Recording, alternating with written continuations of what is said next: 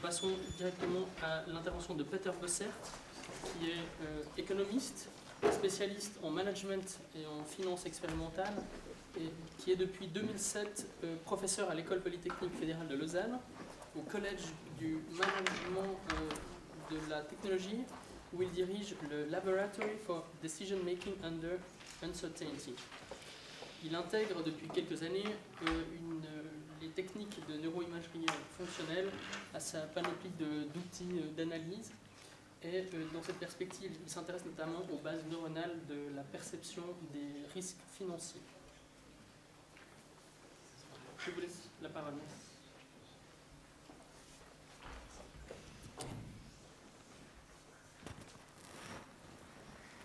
Uh, good afternoon. Um, um, I'm going to talk about a different type of uncertainty or risk that um, Ulrich has been uh, referring to, and it's called strategic uncertainty.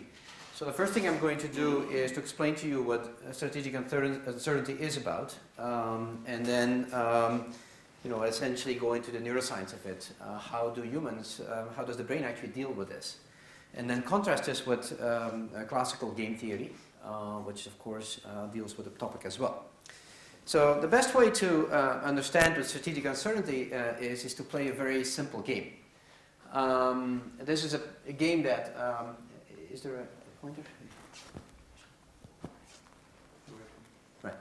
Okay, that's a game that you know, I could play with Ulrich. Um, he's my boss, and uh, I'm an employer, uh, employee, so he is the employer, and he has a choice to either inspect when I'm working or not inspect and I'm an employee and I have two choices. Either I work or I don't work. Okay? And obviously, this is the way game theories um, um, represent the payoffs. Um, I'm an employee here. If I work, um, you know, I prefer not to work. But of course, if I'm working and I'm not inspecting, uh, right, I, uh, this is um, you know, a good situation for, um, this is not a good situation for me. it's a good situation for the employer. The employer gets $1 and I get only zero if the employer already inspects and I'm not, and I'm working, you know, I get, of course, I can quote and say, you know, see, I worked. So I get 50 cents, and the employer, of course, spends the time to actually go inspect me. Uh, vice versa, if I don't work, and the employer, that is Ulrich, does not inspect, then, you know, that's very good for me, because I don't spend any effort, um, and uh, Ulrich doesn't get anything. Vice versa, if Ulrich inspects, um, and uh, I am not working, of course I get booted, uh, at least, you know, normally. Uh, except if you work for a bank. Um, and if you, uh, if Ulrich inspects and um, I'm, um, I'm actually shirking, he makes 25 cents, so he can actually punish me, right? So it's a typical case, and, um, and we actually we played this game. This is a very famous uh, particular uh, type of game that experimental economics has looked at for a long time. And what we did actually, we uh, asked subjects, a pair of subjects, to play this, um, while one of them was actually in a, an fMRI scanner. And I'll show you later what happens. Um, now, what is strategic uncertainty? Strategic uncertainty is the fact that actually I really don't know what um, Ulrich is going to do, what my employer is going to do. You know, imagine that I know that he's going to, um, um, that he's not going to inspect. Of course, then it's preferable for me to, um, um, to shirk. Right? I, make, I make 50 cents instead of zero. If um, Ulrich knows this, that I'm going to do that, of course he's going to switch. Right? He's going to inspect me. At which point it's not uh, dominant anymore for me to actually shirk. I should actually start working. And so we get into an endless loop. And so, you know, when I play, start playing that game with Ulrich, I have no clue what, what to do. Uh, later on, you'll see that game theory will tell you, yes, actually, there's an answer to this question. Right? But uh, this is what strategic uncertainty is. I don't know what to do. So the employee does not know what the employer will do, and the employer does not know what the employee will do. Um, this is incidentally something that actually is the, the ability to overcome uh, strategic uncertainty is very important in real life, um, in not only economic life, uh, in most of social uh, um, uh, uh, social dealings, we have to deal with situations like this. Um, and um, it turns out actually humans are very, very good at this.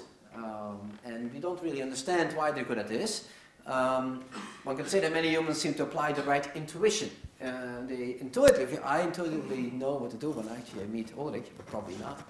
Uh, he knows what he should do uh, uh when he meets me. He looks me in the face and he, he decides that actually I'm a trustworthy uh, person and he doesn't inspect. Now, what we really are interested in is what intuition uh, means. So we're not only interested in what humans are good at this, but what, uh, um, what is it? What is it that this intuition is, so that we can actually um, um, understand um, why some people are good at this. Incidentally, there's a literature in psychology um, um, that uh, would refer to this as a theory of mind, because what the situation here is, is really I have to put myself into the mind of the other person. My opponent, uh, the employee, and the inspector, right? Or the employer. Um, now, it turns out, actually, since about uh, 2003, it's known that um, areas in the brain that are activated when uh, you ask people to do theory of mind tasks, that is, trying to mentalize, trying to think about uh, uh, what the other people are thinking, that these are also activated when you play games like the one that actually um, I uh, discussed before. Um, this is, for instance, taken from a paper by Gallagher and Frith um, in 2003, uh, where the subjects were playing rock, paper, scissors, which is an old uh, children's uh, game, which also, as you know, you know, it's not clear what you have to do there, um, uh, how you react, and uh, it's very important that you try to understand what the opponent is going to do. So there's a lot of strategic uncertainty in this particular game, right? Um, and the contrast, you see, so uh, this is essentially a picture of a cross-section of the brain from the back to the front, actually right in the middle. So you can see the front here are the eyes, and uh, the activation is right there, and what uh, we call the paracingulate cortex. So it's here. It's right in the middle, and you'll see a picture like that in a minute as well. So this is a cross section, horizontal cross section, and you can clearly see um, it is this particular area that actually that Ulrich uh, referred to that in um, um, in uh, Damasio's patient actually was damaged uh, straight through. And it was uh, presumably one of the reasons why this person was socially handicapped, not only financially handicapped, but also socially handicapped. Um, now, the way this is obtained is uh, um, by contrasting two situations. One situation was where they had to play this game, rock, paper, scissors, against a human being, against somebody else who was outside the scanner that they actually had met before going to the scanner. And the other condition, the other treatment was that they had to actually play against a computer. Now, it's not just the computer itself. It actually, the computer was um, um, was programmed with an incredibly simple program as how uh, you uh, the, the, computer would react as a result of how the subject played, the subject in the scanner played in the past. And in fact, the subjects were told how the computer was, uh, was programmed, right? So it was essentially more of a mathematical exercise. The result of that is actually then, if you look at this contrast, uh, everything that you see in the visual cortex, for instance, is cancelled out. And that's why the only thing that's left over is, you know, this um, theory of mind region. Now, what we're interested in is not just this contrast, what happens, theory of mind. We want to understand what is actually going on here. We want to know the calculations.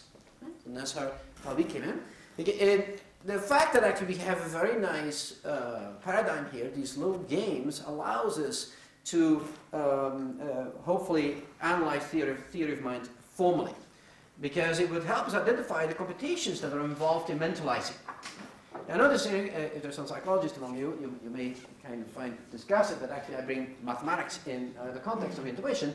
We do think that actually theory of mind ultimately is mathematics. Your brain is a computational device. It does computations, and we should somehow, um, at least up to a certain level, be able to actually write down exactly the calculations that people are making. And social deficits are basically miscalculations. Right? And um, some of these calculations are incredibly complicated. That's why probably people refer to them as intuition. And most people have no access to, conscious access to these calculations. That is, if I ask you to, to make the same calculations on an exam, you will not be able to do that. Most of you won't, right? Um, so just to drive home the point that this is mathematically very complex, um, this is the calculations that we brought to the, to the brain, to the signaling data, right? So um, basically in words what this is, is um, uh, um, this is, you know, my belief about, at, at time t, in trial t, of what Ulrich is going to do. That depends, I'm going to update that to my belief at, at uh, trial t plus 1. And will depend on what Ulrich did in that trial compared to what I expected him to do. But it also uh, uh, depends on, and this is the important thing, it depends on what uh, the effect is of my action, my Q action, on Ulrich's beliefs and how he is going to react to that in the future. So there are two. Of course, I can look at what Ulrich did in the past and update. right? So, you know, he's been inspecting all the time, right? Um, he's been inspected all the time, then, you know, I, I my belief is that he's going to inspect uh, again, right? Um, but I also have taken action, and I know that my action influences his beliefs as well. So, for instance, actually, I worked.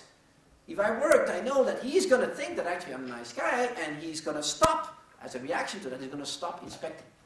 This is this term here, which actually has a subsidiary term here, which involves some, you know, some complicated mathematics. Um, you know, some of our subjects had never seen log before in their life, and yet their brain actually managed to compute this thing. Um, so uh, just to drive home the point, this is actually a very complicated uh, uh, uh thing. And one of the referees for our paper actually mentioned this, he uh, said that, you know, you're talking about intuition, the mathematics cannot be complicated enough to capture this.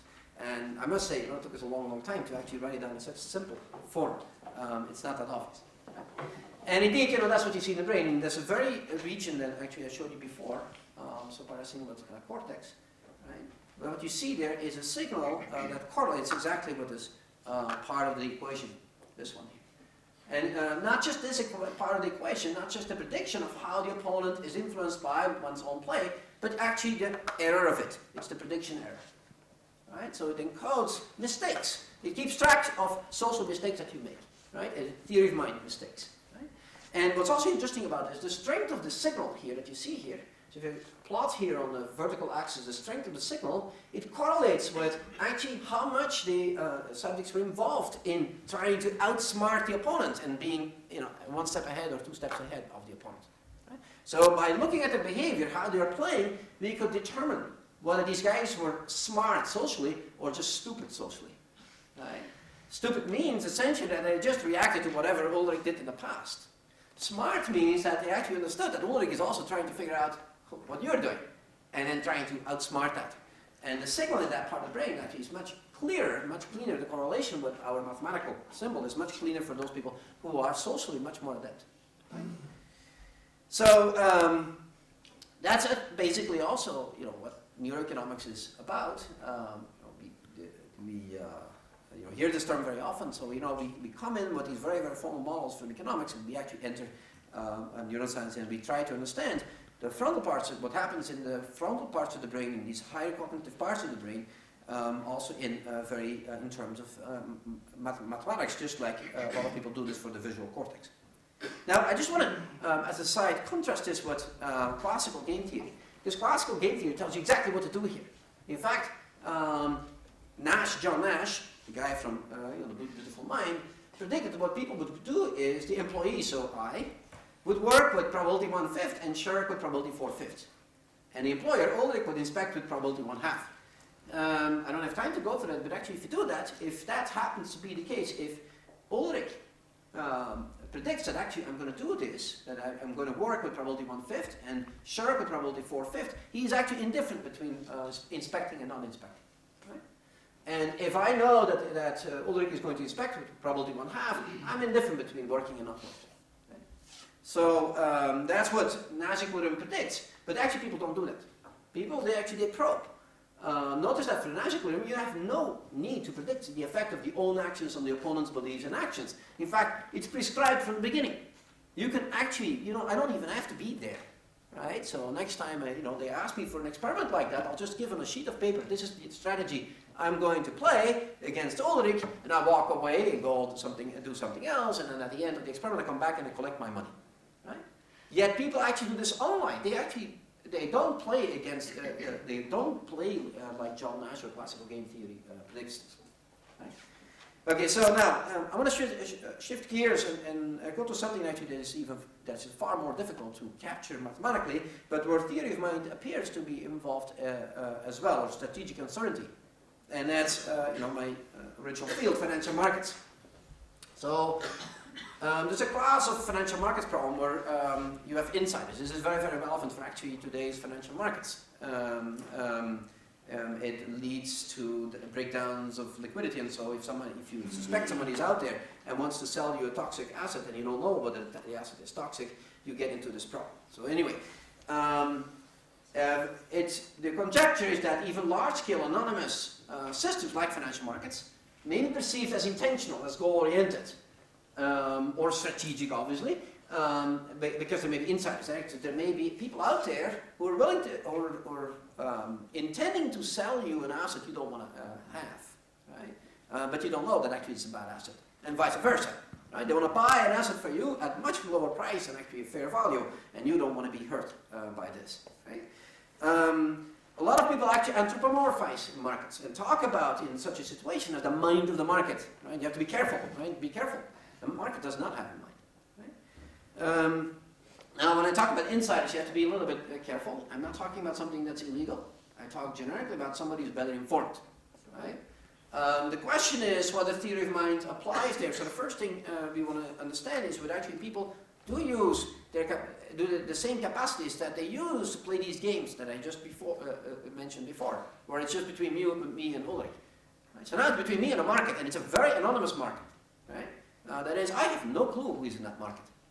The question is, do I actually try to understand it, what the capacity, the human capacity that we're uh, born with to actually to understand intentionality in um, our environment. And uh, of course the question is also whether it helps um, to do better. So what we did is actually, uh, we did the following experiment. We replayed markets in a scanner while another subject is exposed to the risk. These are not just any markets, we actually set up our own markets, so we actually uh, have very clean data um, uh, to show to them of when uh, they're insiders and when they're not insiders. And then the subjects also have to predict price changes in the market replay. So we asked them to, to predict what were, where the price is going to go to. Uh, we asked them to perform standard theory of mind tests that the psychologists use.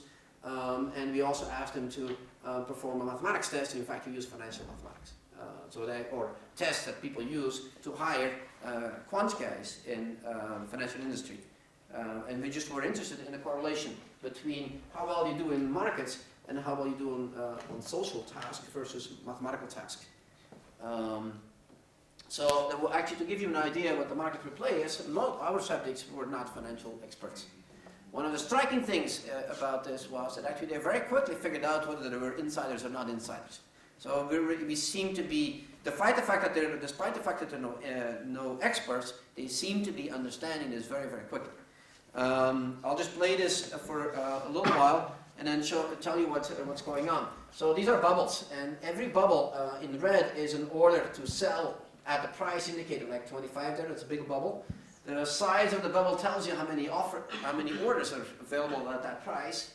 The blue bubbles are orders to buy, at 16, at 10, at 17, right? And again, the size is how many uh, uh, are available at that price. And as once in a while, you'll see the best um, sell offer and the best buy offer turns green, which means there's a trade. Um, this goes incredibly fast. This is like a real financial market. It's also anonymous. We have no clue with whom you trade, right? So we made it actually visually appealing for people to understand what was going on. And that was what uh, the uh, subjects saw in the scanner. And then they had to figure out whether, um, what was going to happen to the price in the future. Okay, let me stop that here. Um, just show you the results. And again, you know, uh, what shows up is paracingulate cortex. If you contrast uh, a treatment or markets where there are insiders versus markets where there are no insiders, which basically had the same amount of trade, the same amount of movements, right? we set it up in such a way that it happens. Right? If you contrast these two things and you look at how far the price from its, uh, was from its expected, unconditional expected payoff, that is, how far the price was essentially moving in a particular direction that was surprising, that uh, then uh, um, this paracingulate area, uh, uh, cortex area, um, showed up again. The classical theory of mind region. There are two other areas that uh, showed up. Um, it's actually uh, the middle part of the uh, insula and amygdala.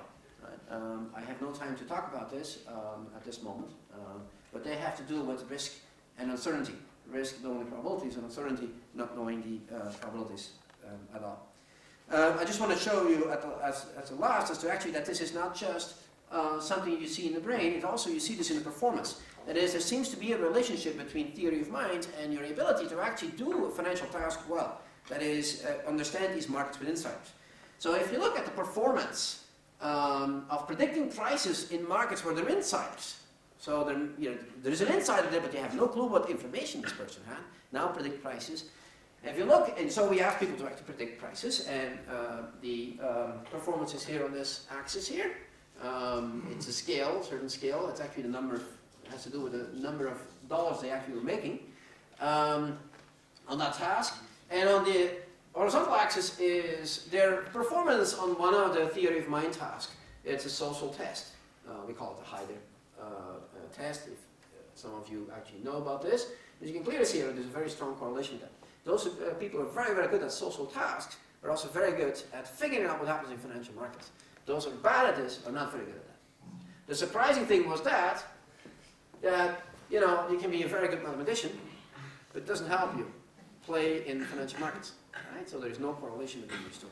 Um, which has since actually been confirmed um, in another setting. So going back to the games. So, you know, colleagues in, in uh, Lyon and in Barcelona, what they did is actually they played uh, a, a typical game with a lot of strategic uncertainty, and they actually then asked people to do the calculations that they needed to play that game very well, and um, they uh, ranked people on, uh, on how well they were doing the math of it, and they looked at how well they played the game, there was no correlation.